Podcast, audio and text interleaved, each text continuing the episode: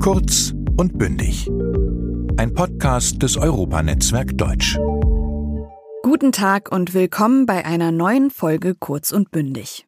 Mein Name ist Linda Achtermann und ich habe auch in dieser Folge einiges für Sie vorbereitet. Doch bevor es losgeht, habe ich noch einen Tipp für Sie. Auf der Internetseite www.goethe.de slash kurz und bündig finden Sie immer das Skript, also die Mitschrift zu jeder Folge. Falls ich Ihnen also manchmal etwas zu schnell bin, pausieren Sie mich doch einfach. Lesen Sie die fragliche Stelle im Skript nochmal nach und machen dann mit der Folge weiter, wenn Sie bereit sind. Aber jetzt zum heutigen Thema. Wir spielen auf Sieg. Es geht darum, diese Wahl zu gewinnen. Am Anfang wollten wir den politischen Betrieb aufrütteln. Heute ringen wir um die Führungsposition in unserem Land. Der Wahlomat dauert nicht so lange, macht Spaß. Und man sieht alle Parteien aufgelistet und kann zu jeder Partei auch die äh, jeweilige Begründung zu einer These sehen. Da geht es eben im Wesentlichen um Verunsicherung. Es geht gar nicht so sehr um äh, eine starke politische Message zum Beispiel oder dass man sich für einen bestimmten Kandidaten in einem Wahlverfahren entscheidet, sondern eher, dass man Konfusion streut.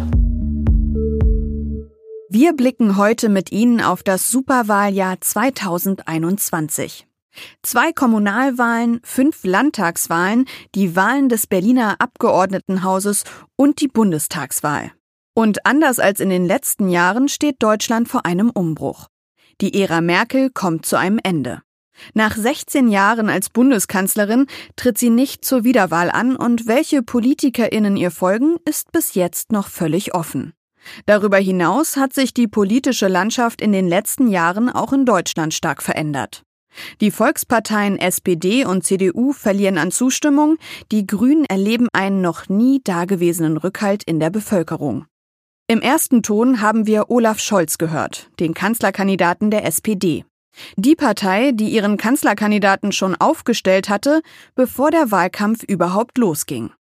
Im zweiten Ton hörten wir Winfried Kretschmann, den amtierenden Ministerpräsidenten Baden-Württembergs, der sich auch in diesem Jahr bei der Landtagswahl zur Wahl stellen wird. Er war der erste grüne Ministerpräsident Deutschlands und hat nicht vor, das Amt des Ministerpräsidenten abzugeben. Es verspricht ein spannendes und unvorhersehbares Wahljahr zu werden. Und eine Frage, die sich dabei aufdrängt, ist, wie entscheiden sich die Deutschen? Nachdem ich Ihnen kurz die politische Lage in Deutschland skizziert habe, sind wir uns wahrscheinlich einig, dass diese Folge ohne eine Glaskugel schwierig zu beantworten sein wird. Nichtsdestotrotz wollen wir diese Frage beantworten. Auf eine etwas andere Art und Weise.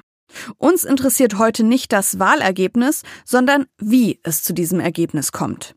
Dafür standen auch die letzten zwei Töne in der Collage. Der Wahlomat dauert nicht so lange, macht Spaß. Und man sieht alle Parteien aufgelistet und kann zu jeder Partei auch die äh, jeweilige Begründung zu einer These sehen. Da geht es eben im Wesentlichen um Verunsicherung. Es geht gar nicht so sehr um äh, eine starke politische Message zum Beispiel oder dass man sich für einen bestimmten Kandidaten in einem Wahlverfahren entscheidet, sondern eher, dass man Konfusion streut. Wir wollen über den Valomaten sprechen, eine sehr populäre Internetplattform und die Entscheidungshilfe der Deutschen, wenn es darum geht, sich über die Position der Parteien zu informieren und die eigene Wahlentscheidung zu überprüfen. Und das tun wir mit Martin Hetterich. Er ist Projektleiter beim Valomat. Er gibt uns einen Einblick in die Entstehung und Wirkung der Online-Plattform, die von der Bundeszentrale für politische Bildung mitgetragen wird. Und wir werfen einen Blick auf Desinformationskampagnen aus dem Internet, die Konstanze Kurz vom Chaos Computer Club gerade im Ton angesprochen hat. Der Chaos Computer Club ist ein Zusammenschluss von Hackern, der sich in Deutschland als der Ansprechpartner etabliert hat, wenn es um Computer- und Internetsicherheit geht. Denn spätestens seit der letzten US-Wahl ist klar, Wahlen werden auch im Internet gewonnen. Ich habe dafür mit Jakob Guhl, einem Extremismusforscher vom Institute of Strategic Dialogue, gesprochen, der uns erklärt, was zu einer guten Desinformationskampagne gehört und wie er den Einfluss auf deutsche Wahlen 2021 einschätzt. Doch zunächst kommen wir zum Valomaten. Eine Plattform, die Sie gerne auch selbst unter www.valomat.de ausprobieren können. Der Name spielt auf die Vorstellung eines Spielautomaten an. Wähleransichten und Parteiprogramme oben rein, Knopf drücken und Wahlentscheidung unten wieder raus. Aber ganz so einfach ist es nicht. Man muss sich beim Valomat mit den Parteien beschäftigen. Deswegen findet auch Martin Hetterich den Namen, obwohl er sehr einprägsam ist, manchmal auch etwas irreführend. Das Adjektiv einprägsam beschreibt, dass etwas leicht im Gedächtnis bleibt, wie hier der Name Valomat. Manchmal kann man ein bisschen unglücklich sein mit dem Namen, weil der Name natürlich eine Erwartungshaltung provoziert, die wir so eigentlich gar nicht einhalten wollen. Also dieses Omat macht natürlich das, was automatisch passiert. Da gibt es Menschen, die erwarten vielleicht, dass man damit auch schon seine Wahl automatisch abgegeben hat oder dass es eben automatisch funktioniert, ohne dass äh, Nutzerin oder Nutzer was tun muss. Aber das ist ja im Valomat nicht so. Also der Valomat ist ja wirklich eine Aufforderung, sich selbst damit auseinanderzusetzen. Martin Hetterich arbeitet bei der Bundeszentrale für politische Bildung und sitzt in der Projektleitung des Valomaten. Er würde diese Plattform so beschreiben. Der Valomat ist ein Online-Angebot, mit dem sich Bürgerinnen und Bürger vor einer Wahl mit den zur Wahl stehenden Parteien vergleichen können. Und das relativ einfach und mundgerecht. Als Nutzerin des Valomaten klicke ich mich durch 38 Thesen, die die wichtigsten Themen des Wahlkampfes widerspiegeln und beziehe zu diesen Stellung. Am Ende kann ich auswählen, mit welchen Parteien ich mich gerne vergleichen möchte, und zack spuckt der Valomat ein Ergebnis mit Prozentangaben aus und sagt mir, inwieweit ich mit meinen ausgewählten Parteien bei der Beantwortung der Thesen übereinstimme. Wenn etwas in mundgerechte Stücke geschnitten wurde, ist es leichter zu essen. Im Deutschen benutzt man dieses Adjektiv auch im übertragenen Sinne. Wenn wir also sagen, der Valomat arbeitet die Position der Parteien mundgerecht auf, meinen wir, dass die Informationen so aufbereitet wurden, dass sie einfach und gut zu verstehen sind. Seit 2009 sind immer alle Parteien dabei, die auch zur Wahl antreten. Das war nicht immer so. Vor 2009 wurden nur die Parteien mit einbezogen, die auch eine realistische Chance hatten, die Wahl zu gewinnen. Dass jetzt alle Parteien dabei sind, ist für Martin Hetterich ein klarer Zugewinn. Jetzt hat man sehr viele Parteien, die vielleicht auch Themen mit ins Spiel bringen, die sonst nicht aufgerufen werden. Man hat für die Nutzer viel mehr Informationen. Wir sind quasi das einzige Tool, wo man sich all diese kleinen Parteien, die zur Wahl stehen und die auch wirklich zum Teil sehr spannend sind, also zu gucken, welchen Themen widmen die sich, wo man all diese Parteien so sortiert, so, so aufgearbeitet, präsentiert bekommt und sich durch deren Parteiprogramme durcharbeiten kann. Doch bevor ein Valomat für die EndnutzerInnen im Netz abrufbar ist, braucht es einen Redaktionsprozess, denn nicht nur die Thesen wollen erarbeitet werden, nein, auch für die Redaktion selbst gibt es jedes Mal ein Auswahlverfahren. Der Valomat war von Beginn an ein Projekt, das sich an junge Wählerinnen und Wähler richtet, und die sind auch in der Redaktion vertreten. Aber natürlich gibt es auch ein Team von Expertinnen, das am Valomaten beteiligt ist. Wissenschaftlerinnen, Pädagogen und feste Mitarbeiter, Journalistinnen aus dem jeweiligen Bundesland, wenn es um Landtagswahlen geht, und die Projektleiter des Valomaten sitzen in der Redaktion. Und natürlich die Kooperationspartner, das heißt die Landeszentralen für politische Bildung. Also das ist so ein 30 bis 40-köpfiges äh, Redaktionsgremium, das sich da zusammensetzt, momentan digital zusammensetzt, sonst in tatsächlichen äh, Workshops zusammensetzt und äh, drei Tage lang die Thesen des Valomat erarbeitet und guckt, was bieten die Parteien an programmatischen Punkten an, wo sind die Unterschiede und wie können wir das zuspitzen. 38 Thesen stehen am Ende dieses Redaktionsprozesses im finalen Valomaten. Doch auch diese Thesen unterliegen einem zweistufigen Auswahlprozess. Im ersten Schritt werden rund 80 Thesen vom Redaktionsteam erarbeitet und von den Parteien beantwortet. Aus diesen 80 Thesen werden dann die 38 Thesen ausgewählt, die die relevanten Themen und Konfliktlinien des Wahlkampfes am besten abbilden. Wichtig ist, dass die Redaktion die Antworten der Parteien nicht redigiert. Eine Frage, die dabei immer im Raum steht, können die Parteien dann nicht schummeln und sich durch schwammige Antworten in den Windschatten von anderen Parteien hängen? Eine Problematik, die dem Redaktionsteam nicht unbekannt ist. Der Ausdruck schwammige Antworten wird in Deutschland benutzt, um Antworten zu bezeichnen, die nur sehr vage bzw. nicht klar und eindeutig sind. Die Parteien sind frei in ihrer Eingabe. Das heißt, wir interpretieren nicht die Wahlprogramme der Parteien. Wir sagen auch nicht nein, das ist nicht eure Position, sondern was im Wahlomat steht, kommt eins zu eins von den Parteien. Jetzt könnte natürlich die AfD das Parteiprogramm der Grünen als Grundlage für ihre Antwort machen. Tun sie aber nicht. Also keine Partei schämt sich für ihr Programm, sondern die Parteien sind natürlich von ihrem Programm überzeugt und äh, werden das Programm auch im Valomat so, so widerspiegeln. Das ist auch unsere Wahrnehmung von den Parteien.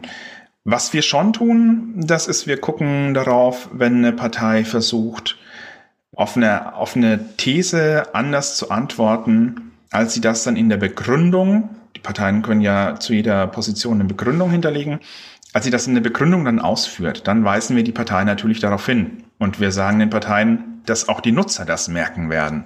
Und wir wissen auch aus einzelnen Fällen, dass das auch dann im Wahlkampf den Parteien wieder auf die Füße gefallen ist. Der Valomat ist ein Erfolgsprodukt, aber keine deutsche Erfindung. Eine solche Plattform gibt es in anderen europäischen Staaten in der ein oder anderen Ausprägung auch. Aber wir Deutschen haben es im Detail von den Niederlanden abgeschaut. Solche Tools haben schon eine längere Tradition, zum Beispiel in den Niederlanden. Da wird der Stemweiser schon seit Ende der 80er Jahre betrieben. Und als der Stemweiser dann Anfang der Nullerjahre den Sprung ins Internet geschafft hat von, ich glaube, das war früher in, in, Zeitungen abgedruckt, da haben wir in Deutschland uns das angeschaut und haben das übernommen und haben seitdem auch eine enge Zusammenarbeit äh, mit den niederländischen Kolleginnen und Kollegen und haben zusammen auch ein großes Netzwerk gesponnen in ganz Europa und darüber hinaus. Wir hatten zum Beispiel bei der letzten Europawahl hatten wir ein gemeinsames Tool am Start mit gemeinsamen Kernthesen, das fast in der ganzen Europäischen Union auch mit Partnern betrieben wurde. Aber Erfolgsprodukt bleibt Erfolgsprodukt. Seit 2002 gibt es das Projekt in Deutschland und mit jedem Valomaten stiegen die Nutzerzahlen. 2017 bei der letzten Bundestagswahl wurde der Valomat 15,7 Millionen Mal genutzt. Wir erinnern uns, der Valomat ist eigentlich ein Angebot für Erst- und Jungwähler. Aber mit der Zeit ist der Valomat bei 15,7 Millionen geht das gar nicht anders. Natürlich nicht nur ein Angebot für junge Menschen, sondern ähm, ist auch in den Altersgruppen so langsam nach oben gerutscht, so dass wir mittlerweile auch in den Altersgruppen über 30 und in den bis 40 nahezu die gleiche Abdeckung haben wie in der jüngsten Altersgruppe. Und ich schätze mal, dass auch die Altersgruppe 40, 50, 60 bei den nächsten Wahlen da langsam aufschließen wird. Also es ist mittlerweile ein, ein, Angebot, das von allen Bevölkerungsschichten, von allen Altersklassen eigentlich äh, fast gleichmäßig genutzt wird. Bestandsaufnahme. Der Valomat ist eine Plattform und ein politisches Bildungsangebot, das in Deutschland vor jeglichen Wahlen genutzt wird. 2017 hatte Deutschland eine Wahlbeteiligung von 76,2 Prozent. Das bedeutet, dass rund 47 Millionen Menschen ihre Stimme abgegeben haben. 15,7 Millionen Menschen haben im Vorfeld den Valomaten geklickt. Gut, man kann diese 15,7 Millionen Nutzer nicht einfach auf die Wahlbeteiligung umlegen, aber es lässt die Relevanz des Valomaten deutlich werden. Doch wofür wird der Valomat denn am meisten genutzt? Ändern die Menschen nach der Nutzung ihre Meinung? Aktuell ist der Hauptgrund für die Nutzung einfach die eigene Position zu überprüfen. Also wir wissen von ungefähr 93 Prozent der Nutzerinnen und Nutzer, dass sie schon eine, eine eigene gefestigte Position haben, wenn sie den Valomat benutzen. Und wir wissen auch, dass von diesen 93 Prozent wiederum so 94, 95 Prozent, das ist in letzter Zeit sogar steigend, genau oder ungefähr da rauskommen, wo sie landen. Das heißt, eine Umorientierung wird bei den wenigsten stattfinden. Die meisten wollen einfach gucken, ist das wirklich meine Position? Ist die richtig? Ist das Gefühl, das ich für eine Partei habe, stimmt das oder täusche ich mich da völlig? Und die meisten täuschen sich einfach nicht vollständig, sondern bekommen dann durch den Valomat das Ganze nochmal strukturiert aufgearbeitet, sehen vielleicht auch, welche Parteien sonst so noch nahestehen, die sie gar nicht so zu 100 Prozent auf dem Schirm hatten und welche Parteien überhaupt antreten. Also die meisten Nutzer spielen das Tool auch, um zu gucken, was sind die Themen der Wahl und wie positioniere ich mich dann dazu. Und das ist es, was den Valomaten so beliebt macht. Bei allen Landtags- und Bundestagswahlen hilft einem der Valomat seit 2002, den Überblick über die Themen des Wahlkampfes zu behalten und sich selber zu hinterfragen. Mit fünf Landtagswahlen, den zwei Kommunalwahlen, der Abgeordnetenhauswahl in Berlin und der Bundestagswahl hat die Redaktion des Valomaten auch ein ziemlich arbeitsreiches Jahr 2021. Aber auch wir sind an dieser Stelle noch nicht am Ende der Folge angelangt. Bleiben wir im Internet. Dort gibt es nicht nur konstruktive Angebote für angehende Wählerinnen und Wähler, sondern auch Fake News und gezielte Desinformationskampagnen. Spätestens seit den US-Wahlen 2020 ist eines deutlich geworden. Das Internet ist eine unbestimmte Größe, wenn es um Wahlen geht. Denn hier tummeln sich Meinungen, die in seriösen Nachrichten und den sogenannten Mainstream-Medien nicht stattfinden. Ein anschauliches Beispiel dafür, dass es auch in Europa schon in den letzten Jahren koordinierte Desinformationskampagnen gegeben hat, ist die Parlamentswahl in Schweden 2018. Was wir in Schweden beispielsweise gesehen haben, ist, dass es von internationalen rechtsextremen Akteuren, zum Teil gar nicht immer unbedingt aus Schweden selber, aber auch beispielsweise von russischen Staatsmedien groß angelegte Desinformationskampagnen dazu gab, die versucht haben, Schweden als ein Land zu präsentieren, das aufgrund des äh, hohen Zuzugs an Geflüchteten quasi völlig kollabiert und quasi Schweden als so eine Art perfektes Beispiel zu präsentieren, weshalb man keine liberale Politik äh, unterstützen sollte, weshalb man gegenüber äh, Einwanderung skeptisch sein sollte. Also im Grunde versucht, die, die eigenen Interessen zu rechtfertigen mit Bezug auf die vermeintlich katastrophale Lage in Schweden. Das ist Jakob Guhl. Er ist Politologe und Extremismusforscher am Institute for Strategic Dialogue in London. Er beobachtet diese Entwicklungen in mehreren Ländern seit Jahren und untersucht sie. Das ISD erforscht Extremismus, Hass und Polarisierung und bezeichnet sich selber aber nicht nur als Think, sondern auch als Do-Tank eine Forschungsorganisation, die auch etwas macht. Das umfasst dann äh, beispielsweise Bildungsprojekte oder die Förderung des Austauschs zwischen äh, Städten und Zivilgesellschaft. Zudem beraten wir Regierungen äh, wie Städte und internationale äh, Organisationen in Bezug auf Extremismusprävention, die Bekämpfung von Desinformationen und auch Fragen der Digitalpolitik. Das Wort Desinformationskampagne beinhaltet ziemlich viel. Eine wirksame Desinformationskampagne zeichnet sich für Jakob Guhl vor allem durch zwei Aspekte aus.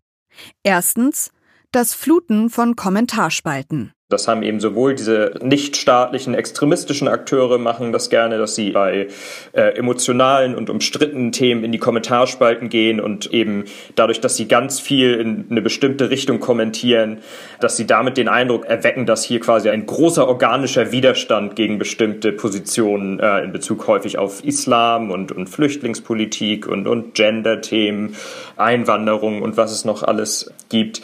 Und da eben tatsächlich die Kommentarspalten äh, koordiniert fluten. Zweitens das Zermürben politischer Gegner. Da geht es gar nicht ausschließlich um Desinformation, aber es ist auch, was sehr, sehr wichtig ist, in diesem Bereich der politischen Online-Auseinandersetzung sind natürlich auch wirklich Trollangriffe und Beleidigungen und Hate Speech gegenüber politischen Gegnern die dadurch eben wirklich zermürbt werden soll und die durch diese immer wiederkommenden Angriffe auch dazu bewegt werden wollen, sich quasi aus dem Online-Raum, aus dem öffentlichen Diskurs im Internet zurückzuziehen, wodurch dann eben die Leute, die solche Sachen organisieren, einen größeren Raum dort einnehmen können und ihre Positionen besser verbreiten können. Es geht bei Desinformationskampagnen darum, für bestimmte meist kontroverse Themen eine große Reichweite zu generieren und damit zu suggerieren, das ist die Wahrheit oder wir sind die Mehrheit. So auch bei der letzten Bundestagswahl 2017. Während des damaligen TV-Duells der Kanzlerkandidatinnen schafften es zwei Hashtags kurzzeitig die Online-Diskussion zu dominieren. Hashtag nicht meine Kanzlerin und Hashtag Reconquista Germanica. Das Verb suggerieren beschreibt hier, dass unterschwellig der Eindruck von etwas entstehen soll. Bei diesem Beispiel lassen Desinformationskampagnen durch das Generieren einer großen Reichweite den Eindruck entstehen, dass diese Meinung von sehr vielen Menschen geteilt wird. Die Reconquista Germanica war eine rechtsextreme Trollgruppe, die sich auf Discord, also eine App, die eigentlich zum Videospielen oder zu, zur Absprache während Videospielen entwickelt wurde, äh, sich zusammengetan hatten. Die hatten dann einen Kanal mit, mit mehreren tausend Mitgliedern und dort haben sie sich tatsächlich koordiniert und abgesprochen, wie sie quasi versuchen möchten, online den Wahlkampf zugunsten der AfD zu beeinflussen. Und da haben sie eben unter anderem auch während des äh, TV-Duells zwischen Schulz und Merkel versucht, bestimmte Hashtags koordiniert zu pushen. In die Medien schaffte es die Gruppe hinter Reconquista Germanica, weil vermutet wurde, dass sie von russischen Bots unterstützt wurde. Während den Kampagnen, die sie dann damals gemacht hatten, gab es quasi selber in diesen Kanälen dann auch noch Diskussionen darüber, wo, wo, wo sie darüber gesprochen haben, dass bei bestimmten Aktionen sie selber das Gefühl hatten, dass da sie auch noch von russischen Bots unterstützt wurden. Hundertprozentig sicher werden die sich da auch nicht gewesen sein, aber es ist einfach ein Eindruck, den sie damals hatten. Also hier, wir, wir haben versucht, beispielsweise nicht mal, Hashtag nicht meine Kanzlerin zu pushen und plötzlich wurde das von lauter uns unbekannten Accounts äh, retweetet in einer wahnsinnig großen Geschwindigkeit. Und nicht nur in diesem Fall ist es nicht so einfach nachzuvollziehen, wer hinter diesen Desinformationskampagnen steckt. Denn durch das Internet und die sozialen Medien ist es deutlich einfacher, ohne großen Aufwand politisch aktiv zu werden. Botschaften lassen sich schnell und wirkungsvoll verbreiten. Daher sind es eben nicht nur Akteure jetzt also wie autoritäre Staaten, also China, Russland und Iran, die dazu die Kapazitäten haben oder politische Parteien, sondern es sind eben auch hochmotivierte nichtstaatliche Akteure, äh, also die können entweder kommerzielle Hintergründe haben oder eben tatsächlich äh, ideologische Gruppierungen sein. Also besonders bei extremistischen Gruppen haben wir eben gesehen, dass diese online versuchen, einen Einfluss auszuüben, der weit über den offline oder den analogen Einfluss dieser eigentlich ja relativ kleinen Gruppen hinausgeht. Sowohl in den USA als auch in Deutschland als auch in der EU gibt es immer Überschneidungen. Also es sind häufig eben tatsächlich extremistische Akteure, die eine große Rolle spielen. Äh, es gibt häufig viel Verschwörungstheoretiker. Gerade bei der letzten US-Wahl rückten immer mehr Verschwörungstheoretiker in den Fokus der Medien. Die derzeit prominenteste ist QAnon. Im Kern geht ihre Ideologie davon aus, dass es eine Elite internationaler Pädophiler gibt, die Kinder entführen und aus deren Blut eine Verjüngungsdroge herstellen. Der Heilsbringer in diesem Szenario ist Donald Trump, der diese Untaten aufdecken soll. Aber das hat sich auch international sehr stark verbreitet. Also es gibt in Deutschland Gruppen und Kanäle und QAnon, die das dann häufig quasi mit einer spezifisch deutsche Brille da draufsetzen. Also sie sind auch an Trump interessiert, aber sie haben dann beispielsweise am Anfang ähm, 2020, als es ein NATO-Manöver geben sollte, haben sie das dann eben die Anhänger von QAnon das auf Deutschland bezogen haben gesagt, hier versucht jetzt eigentlich Donald Trump im Rahmen dieses NATO-Manövers Deutschland vom Merkel-Regime zu befreien. Also da haben sie dann quasi die bestimmte Inhalte, die innerhalb dieser Verschwörungstheorie-Communities und innerhalb rechtsextremer Akteure online populär sind, also die, der Widerstand gegen das Merkel-Regime, haben sie dann verknüpft quasi mit dieser QAnon-Verschwörungstheorie, die sich eigentlich auf die USA bezieht. Und das ist quasi dann so spezifisch deutscher äh, Twist oder eine spezifisch deutsche Interpretation einer eigentlich USA-fokussierten Verschwörungstheorie. Und solche Sachen sieht man eben online immer sehr häufig. Eine typisch deutsche Verschwörungstheorie ist übrigens eine von der sogenannten Reichsbürgerbewegung, die im groben davon ausgeht, dass Deutschland kein souveräner Staat sei. Deshalb behaupten sie, Deutschland sei nach wie vor durch die Siegermächte des Zweiten Weltkriegs besetzt. Doch auch, wenn man solche Theorien schnell abtun möchte, sieht der Experte Jakob Guhl eine reelle Bedrohung in Desinformationskampagnen. Auch für den deutschen Wahlkampf. Das ist ein Ja. Also ich glaube, dass es gibt jetzt keine Gesellschaft, die davor völlig gefeit sind. Also Angela Merkel wird sehr häufig ausgelacht für die Behauptung, dass das Internet für uns alle Neuland sei, aber ganz Unrecht hatte sie damit nicht. Vor etwas gefeit sein bedeutet, dass man vor etwas geschützt bzw. von etwas verschont wird. Hier will Jakob Guhl darauf hinaus, dass es keine Gesellschaft gibt, die vor Desinformationskampagnen völlig geschützt ist. Ich glaube, es ist sowohl in Bezug auf die Regulierung äh, der sozialen Medien, ist es zum Teil wirklich noch ein wenig wie im Wilden Westen, auch wenn es bereits Ansätze gibt. In Bezug auf die Medienkompetenzen der Bevölkerung, glaube ich, sind wir wirklich noch in den Kinderschuhen in Bezug auf die Einschätzung von Informationen in den sozialen Medien. Und deswegen glaube ich durchaus, dass es eine gewisse Verwundbarkeit für Falschinformationen gibt und dass es auch wahnsinnig schwierig ist für uns alle einzuschätzen. Also äh, wenn jetzt etwas irgendwie 1000 Views hat oder, oder eine Million Views oder, oder 20.000 Likes, also ist das viel? Was sagt das aus? Also was repräsentiert das genau? Allerdings gibt es Schrauben, an denen eine Gesellschaft drehen kann, um widerstandsfähiger gegen Falschmeldungen und Desinformationskampagnen zu werden. Eine der größten Stellschrauben ist für Jakob Guhl die Bildung. Anders als in Amerika ist hier das Vertrauen in seriöse Nachrichtendienste noch vergleichsweise hoch. Trotzdem gibt es nicht genügend Angebote, die einen systematischen Umgang mit Informationen beibringen. Andere Mitgliedstaaten sind da schon weiter. In Finnland beispielsweise wird tatsächlich der Umgang mit Desinformation richtig in der Schule gelehrt. Ähm, und also das ist ja in Bezug auf junge Menschen, aber es ist, es geht ja auch, auch nicht nur um junge Menschen, auch in Bezug auf beispielsweise Erwachsenenbildung, glaube ich. Da lässt sich noch einiges machen oder ließe sich noch einiges machen, um hier quasi die Skepsis von Personen gegenüber Desinformation und gegenüber Informationen, die auf sozialen Medienplattformen von nicht seriösen Quellen verbreitet werden, noch mehr zu stärken und quasi die Medienkompetenzen so noch weiter zu stärken, damit die Konsumenten von Inhalten online äh, noch besser einschätzen können, was ist glaubwürdig, was ist es nicht, äh, wo sollte man lieber nochmal nachgucken.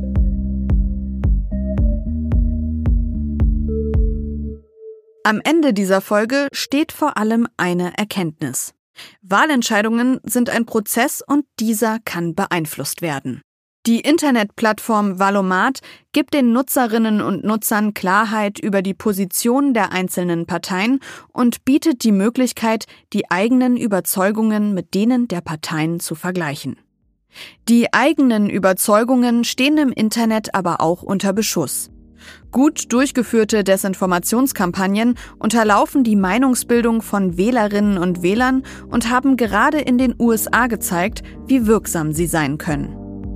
Ich hoffe, dass Ihnen der etwas andere Ansatz über die Frage, wie entscheiden sich die Deutschen nachzudenken, gefallen hat und Sie sich auch für unsere nächste Folge entscheiden. Ich bin Linda Achtermann und jetzt sind Sie gefragt. Ein Arbeits- und Lösungsblatt zu dieser Folge gibt es wie immer unter www.goethe.de slash kurz und bündig. Bis zum nächsten Mal. Tschüss! Der Podcast Kurz und Bündig ist eine Zusammenarbeit der Apparat Multimedia GmbH und des Europanetzwerk Deutsch. Das Auswärtige Amt und das Goethe-Institut fördern mit dem Programm Europanetzwerk Deutsch seit 1994 die deutsche Sprache als Arbeits- und Verfahrenssprache in den europäischen Institutionen. Moderation Linda Achtermann.